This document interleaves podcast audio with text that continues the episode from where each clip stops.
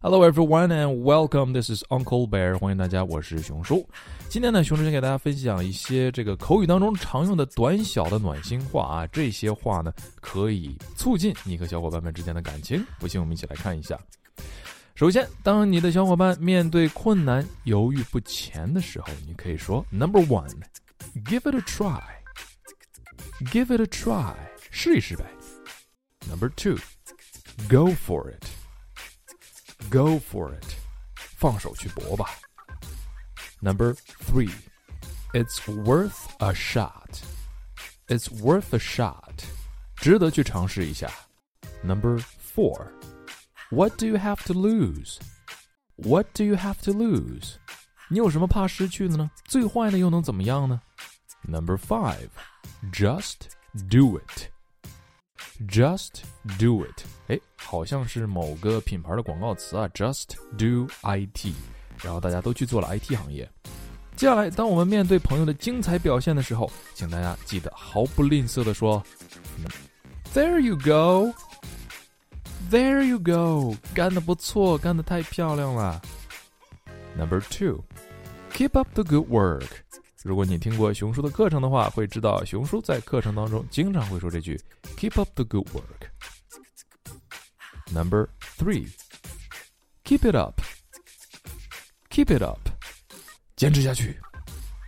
Number four, good job, good job，干得漂亮。Number five, I'm so proud of you. I'm so proud of you，我为你感到骄傲，我为你感到自豪，耶！这应该是赞美的最高境界了啊！如果某个学生跟着熊叔学英语，然后学得非常好，我就可以说 I'm so proud of you。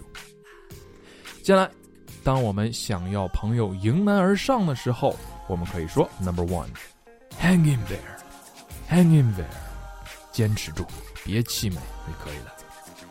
Number two，don't give up，不要放弃。 万事开头难。Number three, keep pushing，再加把劲儿，keep pushing。Number four, pull yourself together，振作起来，pull yourself together。Number five, stay strong, stay strong，坚强点儿。好，最后当我们的朋友面临两难抉择的时候，你就可以说 Number one。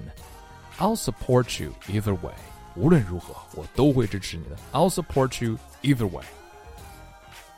Number two, I'm behind you one hundred percent.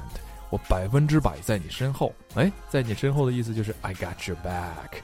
我有你的后背，什么意思？我照顾着你后面的这些事儿，放心吧，我百分之百的支持你。Behind you 就是 support you 的意思。Number three is totally up to you. 啊，这事儿由你定，It's totally up to you。